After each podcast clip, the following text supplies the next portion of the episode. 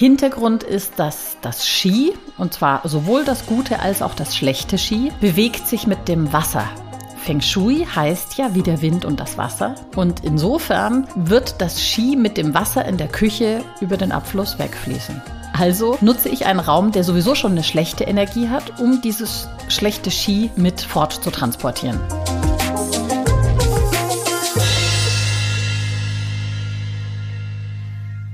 Herzlich willkommen zu einer weiteren Folge von Feng Shui isst man nicht mit Stäbchen.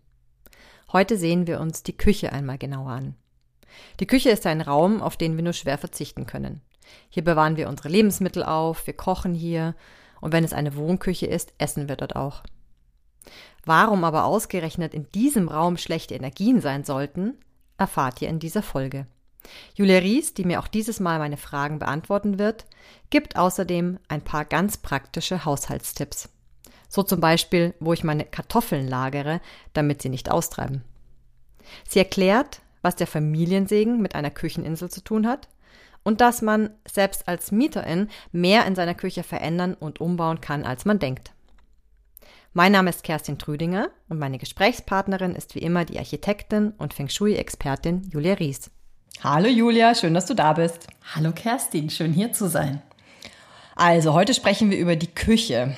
Die Küche ist ja ein Raum im, in der Wohnung oder im Haus, der ja ein ganz besonderer ist. Wir haben in der Küche einen Kühlschrank, wir haben einen Herd, wir haben Lebensmittel, Essen, wir haben ähm, einen Ofen, wir haben manchmal eine Spülmaschine, im besten Fall, ähm, und immer ein Spülbecken. Ähm, was muss man aus Feng Shui-Sicht bei so vielen verschiedenen Komponenten beachten? Also erst einmal ganz grundsätzlich äh, geht es bei der Küche wie bei allen Räumen im Haus oder in einer Wohnung darum zu analysieren oder zu bestimmen, welcher Raum am besten für die Küche geeignet ist. Das ist unabhängig von den Personen, die diese Küche nutzen im Prinzip auf Grundlage ähm, dessen, wie die Energien sich in dieser Wohnung oder in diesem Haus verteilen.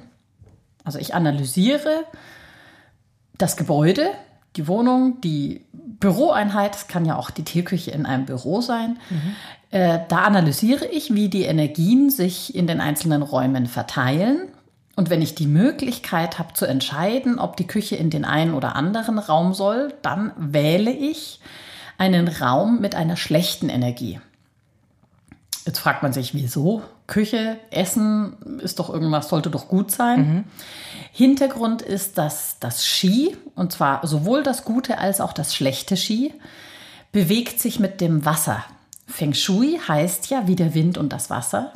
Und insofern wird das Ski mit dem Wasser in der Küche über den Abfluss wegfließen. Mhm. Also nutze ich einen Raum, der sowieso schon eine schlechte Energie hat, um dieses schlechte Ski mit fort zu transportieren. Mhm. Das ist der eine grundsätzliche Aspekt. Dann ist der nächste Aspekt, ähm, ich bereite in dieser Küche ja Nahrung zu, die ich dann zu mir nehme. Das heißt, ich muss mir anschauen, dann wieder personenbezogen, welche Richtungen ich nutzen kann. Aus welcher Richtung betrete ich die Küche? Das sollte eine gute Richtung sein, damit ich gute Energie mit reinbringe. Wo steht der Herd? In welche Richtung zeigt der Herd? Wie ist die Küche überhaupt aufgebaut? Und ähm, steht da noch ein Tisch drin, an den man sich setzen kann, oder ist es wirklich nur eine funktionale Küche? Mhm. Also ich habe mir jetzt ähm, ganz viele Fragen gestellt. Also zum einen, das, was du jetzt beschrieben hast, das wäre ja der Idealfall, wenn ich jetzt ein Haus von Grund auf plane. Dass ich mir anschauen kann, äh, wo sind welche Räume, wo verorte ich die Küche. Wenn ich in eine Wohnung ziehe, habe ich die Möglichkeit ja nicht. Da kann ich mir ja nicht aussuchen, äh, ich will jetzt die Küche im Schlafzimmer haben. Richtig. Wie ähm, gehe ich dann damit um? Weil das ist ja nach wie vor so, dass ähm, sind diese Energien dann per se schlecht in dem Raum oder hängt das zusammen mit den Bewohnern, die sie beziehen?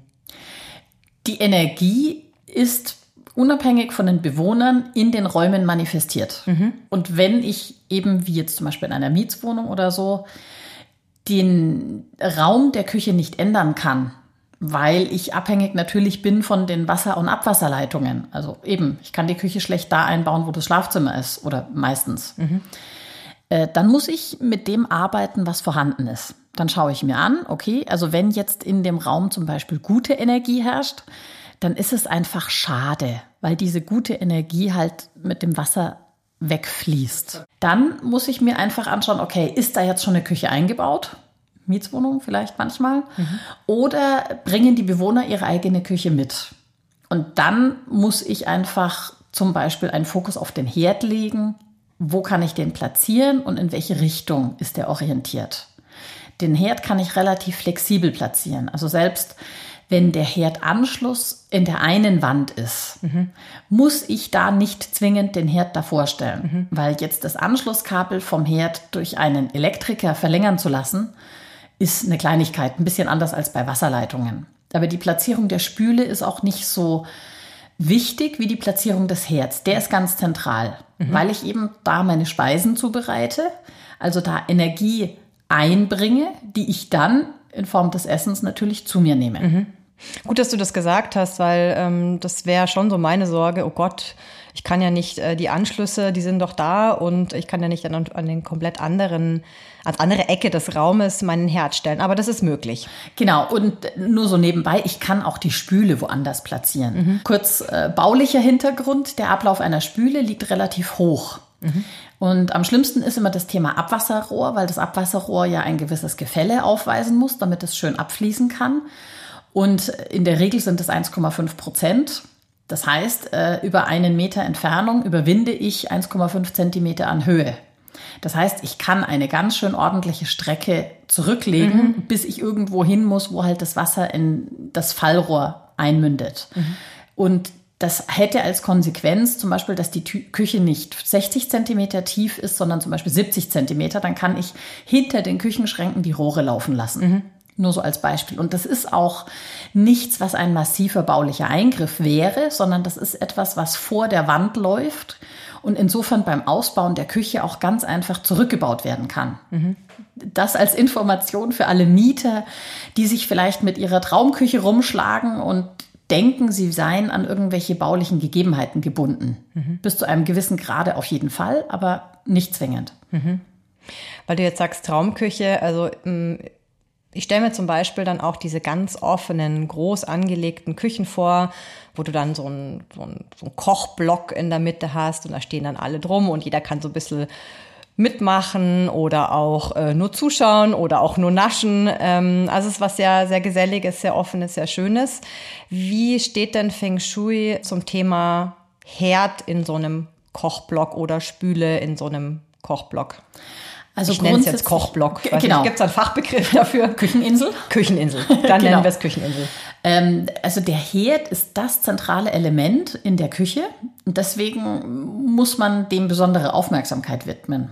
Also er soll an einer Stelle platziert sein, die für den Hauptnutzer oder den, die, die Person, die das Geld nach Hause bringt, also die Person, die gefördert werden soll durch das Feng Shui, soll der Herd in eine Richtung zeigen, also die Türe sollte sich in diese Öffnung, in diese Richtung öffnen, die eine gute Richtung für diese Hauptperson darstellt. Mhm. Das ist der allerwichtigste Punkt. Das ist das eine, was man sich einfach anschauen muss. Und dann eben, was die Platzierung in einer solchen Kücheninsel betrifft, sagen die Chinesen, eine Kücheninsel sollte eine, wenn der Herd drin platziert ist, sollte eine Verbindung zur Wand haben. Wenn diese Insel jetzt völlig frei steht, soll man da den Herd nicht platzieren, weil dann hat der Herd keine Verbindung zum Haus oder zur Insel und die Chinesen sagen, dass dann die Verbindung in der Familie verloren geht. Mhm. Also im Sinne von, das ist alles zu lose und die Familie könnte in die Brüche gehen. Mhm. Deswegen die Empfehlung, Kücheninsel ist ein schönes Thema. Wenn man sie nicht an eine Wand anbinden möchte oder kann, dann einfach den Herd an eine andere Stelle platzieren und entweder die Spüle in der Insel platzieren, was ich auch schon häufig gesehen und auch gemacht habe, was auch schön ist, zumal dann nicht der ganze Boden voller Fett gespritzt wird. Mhm. Ähm, und oder weder Küche noch Herd platzieren und dann ist das in der Mitte einfach eine sogenannte Schnippelinsel. Mhm. Und äh, da können sich auch alle wundervoll drum versammeln und man ist vielleicht sogar auch dankbar für eine Ablagefläche, wo man, wenn man mal Gäste hat, auch einfach das Zeug platzieren kann. Mhm. Schnippelinsel gefällt mir auch als Wort. Schon, ne? Sehr gut. okay, jetzt gibt es ja auch Küchen, weil du hattest ja eingangs gesagt, in der Küche sollen schlechte Energien herrschen, damit, ich fasse das nochmal zusammen, ob ich es richtig verstanden habe, dann die schlechten Energien über die Spüle weggespült werden. Richtig. Okay. Jetzt gibt es aber ja Küchen, die Wohnküchen sind oder als Wohnküchen genutzt werden. Das heißt, ich halte mich da tatsächlich auch relativ viel Zeit auf. Ich esse dort. Wenn ich Gäste habe, sitze ich dann vielleicht den ganzen Abend und wohne da ja auch. Wie verhält es sich da mit den Energien? Im Prinzip genauso, weil das Ski trotzdem mit dem Wasser davonfließt. Jetzt würde ich an der Stelle aber tatsächlich nochmal differenzieren. Die Energien, wie die sich in der Wohnung verteilen, berechne ich auf Grundlage gewisser Formeln, die sich grafisch in einem Raster darstellen. Dieses Raster besteht aus neun Feldern und dieses Raster lege ich auf die Wohnung drauf und dann sehe ich, in welchem Raum welche Energie ist. Mhm. Dieses Raster kann ich jetzt auch auf einen Raum legen. Der ist dann zwar nicht durch Wände unterteilt, das heißt, die Energien sind so ein bisschen schwammiger verteilt, verbinden sich vielleicht mehr, fließen vielleicht mehr. Trotzdem werden sich die Energien in den einzelnen Raumecken oder Bereichen auch dort manifestieren. Mhm. Wenn ich die Möglichkeit habe zu wählen, wo ich den Tisch und die Stühle platziere, dann wähle ich eine gute Ecke. Mhm. Also eine Ecke vielleicht sogar, wo sich äh, gute Kommunikationsenergie manifestiert. Mhm. Und insofern ist das dann natürlich ein Kompromiss. Dann habe ich vielleicht eine Küche mit einer schlechten Energie und suche mir aber für den Aufenthaltsbereich eine Ecke, wo gute Energie herrscht. Oder wenn ich sowieso gute Energie in der Küche habe, die dann zwar leider mit dem Wasser davonfließt, aber weniger in der Ecke, wo ja dann der Tisch steht und die Spüle nicht ist. Mhm. Dann kann ich ja die gute Energie wenigstens da noch ein bisschen nutzen und festhalten. Mhm. Jetzt musst du mir aber nochmal erklären, wenn ich schlechte Energien habe in einem Raum, ich stelle mir das jetzt so vor, die schlechte Energie wird über die Spüle weggespült und das ist dann wie eine Art Vakuum, das da entsteht und sich dann der Raum wieder mit guten Energien füllt? Ist es so zu sehen? Weil jetzt bei deinem Beispiel mit den guten Energien, dass die weggespült werden, was bleibt dann da im Raum? Also kommen automatisch immer gute Energien nach? Oder ich versuche mir das gerade so ein bisschen bildlich vorzustellen. Vielleicht kannst du da mir und den HörerInnen auch irgendwie auf die Sprünge helfen. Sehr gute Frage. Ja, jetzt muss ich überlegen, wie ich das erkläre. Also prinzipiell fließt die Energie immer mit dem Wasser weg. Das heißt, sie kann sich nicht manifestieren. Ich habe ja schon mal das Bild verwendet mit dem Sternenstaub. Mhm. Ich stelle mir das Ski vor wie eine Art Sternenstaub, der durch die Gegend flattert. Und wenn Menschen eine Wohneinheit oder eine Büroeinheit oder eine Nutzungseinheit beziehen, dann setzt dieser Staub sich. Und mhm. so manifestieren sich die Energien. Und man muss sich einfach vorstellen, dass da, wo Wasser fließt, also im Bad, im Klo, in der Küche, haben diese Energien keine Möglichkeit, sich zu manifestieren, sondern sie fließen einfach durch. Mhm. Also ich, ich kann sie nicht wirklich nutzen. Mhm. Das heißt nicht, dass da ein Vakuum entsteht. Man muss es sich wirklich wie Wasser vorstellen. Mhm. Also nur weil ein Fluss fließt und an einer Stelle nicht still steht, sondern abfließt, da fließt einfach das Wasser nach. Mhm, mh. Da entsteht kein Vakuum. Und mhm. genauso ist es mit den Energien. Sie fließen einfach durch. Und ich kann sie nicht wirklich nutzen. Mhm. Ich kann versuchen, in einer Ecke, wo ich dann eben vielleicht eine Sitzecke habe oder sowas, die hoffentlich ein bisschen weiter weg vom Wasser ist, da kann ich versuchen, die Energie vielleicht ein bisschen zu halten, indem ich die Ecke dann auch entsprechend der dort herrschenden Energien gestalte. Mhm. Wieder mit Hilfe unserer fünf Elemente, mit den Gestaltungsmöglichkeiten, mit Farben, Formen, um da die Energie vielleicht ein bisschen besser sich manifestieren zu lassen. Mhm. Jetzt habe ich es verstanden. Gut. Wie sieht es mit Fenstern in der Küche aus? Ähm, sind Fenster essentiell? Was ist, wenn eine Küche keine Fenster hat? Kannst du dazu was sagen? Grundsätzlich würde ich dringend empfehlen, Fenster in einer Küche zu haben, allein um lüften zu können. Mhm. Aber es gibt ja jetzt eben zum Beispiel Büros, wo eine Teeküche in, in einem kleinen Raum ist, wo halt kein Fenster ist. Sowas gibt es ja mal. Genau. dann ist das aber auch kein Aufenthaltsraum. Also deswegen, Fenster sind schön, Licht ist wichtig, aber wenn es ein kleines, äh, nennen wir es Kabuff ist, mhm. dann hat er eh keine Aufenthaltsqualität. Die Energie manifestiert sich sowieso nicht. Man holt eh nur schnell dann Tee oder so Kaffee und dann ist man wieder weg. Genau. Okay. Gibt es was Grundsätzliches zu beachten, was die Positionierung der Geräte anbelangt und auch vielleicht in Abhängigkeit zueinander? Also was weiß ich, äh, keine Ahnung, Spüle sollen nicht gegenüber des Herdes stehen oder was auch immer. Äh, nein, es mhm. gibt tatsächlich nur die Regeln, die für den Herd gelten. Das ist eben zum einen äh, die Positionierung in einem positiven Himmelssektor, also in einer Himmelsrichtung, die dem Hauptnutzer gut tut. Mhm. Und die Knöpfe des Herdes, also die Öffnung des Ofens, soll in eine Richtung zeigen, die auch den Hauptnutzer fördert. Mhm. Das ist ganz wichtig. Und der Rest eher nicht. Okay. Möchtest du noch was ergänzen zum Thema Küche? Was fällt dir noch ein? Hier gelten, auch wenn die Energie mit dem Wasser durchfließt, mhm. trotzdem dieselben Regeln, die man so allgemein anwenden sollte. Also Stichwort Ordnung, Sauberkeit. Man soll sich auch in einer äh, klitzekleinen komischen Küche wohlfühlen, sage ich jetzt mal. Also die sollte man vielleicht noch weniger unordentlich halten. Mhm. Einfach damit wenigstens das bisschen gute Energie, das man da mitbringt, sich nicht irgendwie mit der schlechten Energie in der Schmuddelecke zusammentut. Mhm. Also eine Party feiert. Genau. Genau, also das ist so das eine grundsätzliche. Dann ähm, habe ich ja vorhin kurz angesprochen, dass sich ja auch in einem Raum Energien unterschiedlich manifestieren, also dass es verschiedene Felder gibt. Das kann ich benutzen, um zum Beispiel meine Lebensmittel zu lagern. Also es gibt Energien, die das Leben fördern und es gibt Energien, die das Leben schwächen. Mhm.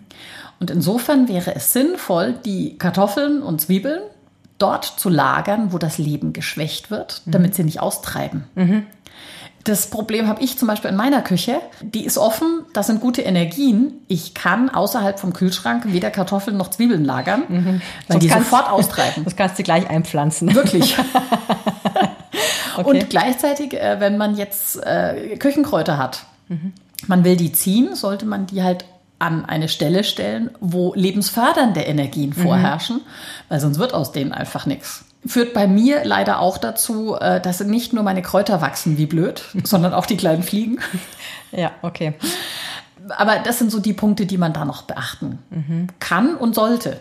Wie, wie löst du das dann mit den äh, Kartoffeln? Weil ich meine, wenn du jetzt einen riesen Sack Kartoffeln hast, kannst du den ja schwierig im Kühlschrank unterbringen. Ich kaufe kleinere Säcke Kartoffeln mhm. und dann gibt es ja jetzt ab von Feng Shui dieses Thema Kartoffeln im Kühlschrank ist blöd, weil die entwickeln sich dann manchmal auch komisch. Mhm. Die mögen es nicht so kalt. Deswegen der Trick ist A, mehr oder weniger luftdicht und B, nicht unten in den Kühlschrank, wo es am kältesten ist, sondern relativ weit oben, wo es nicht ganz so kalt ist. Und dann halten die sich super. Mhm. Oder Gemüsefach. Das ist ja dann auch nicht so kalt, oder? Kommt auf den Kühlschrank an. Sonst muss ich jetzt direkt umräumen. Äh, das Gemüsefach ist meistens ganz unten, wo es kalt ist. Hm. Okay, das äh, wird nachher nochmal nachgelesen. Möchtest du dem noch was hinzufügen? Ja, es gibt ähm, zwei Sternenkombinationen, die also darstellen, wie die Energien sich in der Nutzungseinheit verteilen, auf Grundlage dieses Rasters, das ich vorhin beschrieben habe.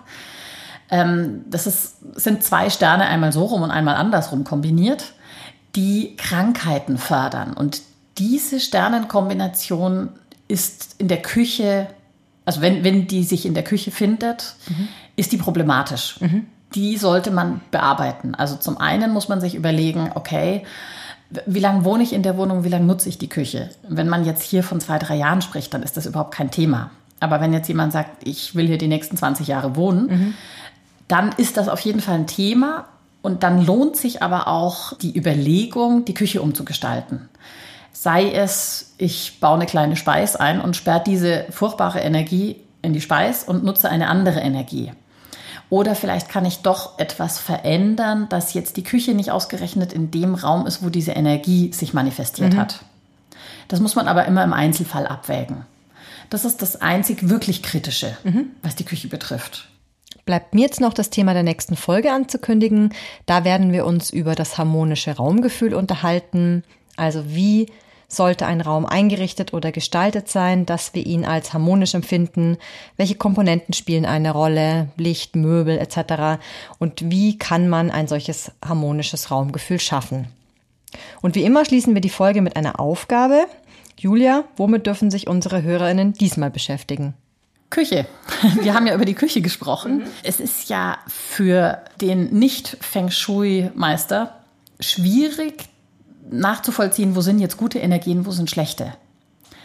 Man kann aber ein bisschen einen Blick dafür bekommen mhm. mit den von mir beschriebenen Beispielen. Insofern ist die Aufgabe, schaut euch eure Küche genau an. Wenn ihr Küchenkräuter habt oder eure Kartoffeln lagert, äh, versucht mal mit dem wissenden Blick das anzuschauen und zu analysieren. Wachsen die gut oder wachsen die schlecht? Mhm. Treiben die Kartoffeln aus oder können die da ewig lagern? Mhm. Und so zu erkennen, sind da gute oder schlechte Energien. Mhm. Zweites Experiment ist dann längerfristig.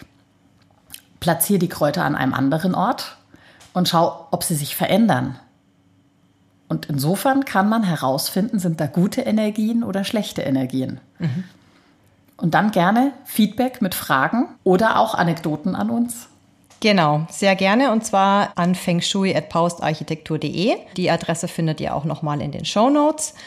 Und ich sage ganz herzlichen Dank, Julia, dass du alle Fragen hier beantwortet hast. Und wir sehen uns hier wieder in zwei Wochen.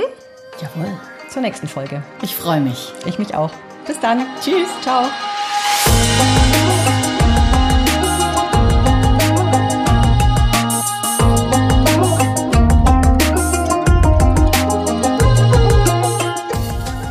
Dieser Podcast wurde produziert von Kerstin Trütinger.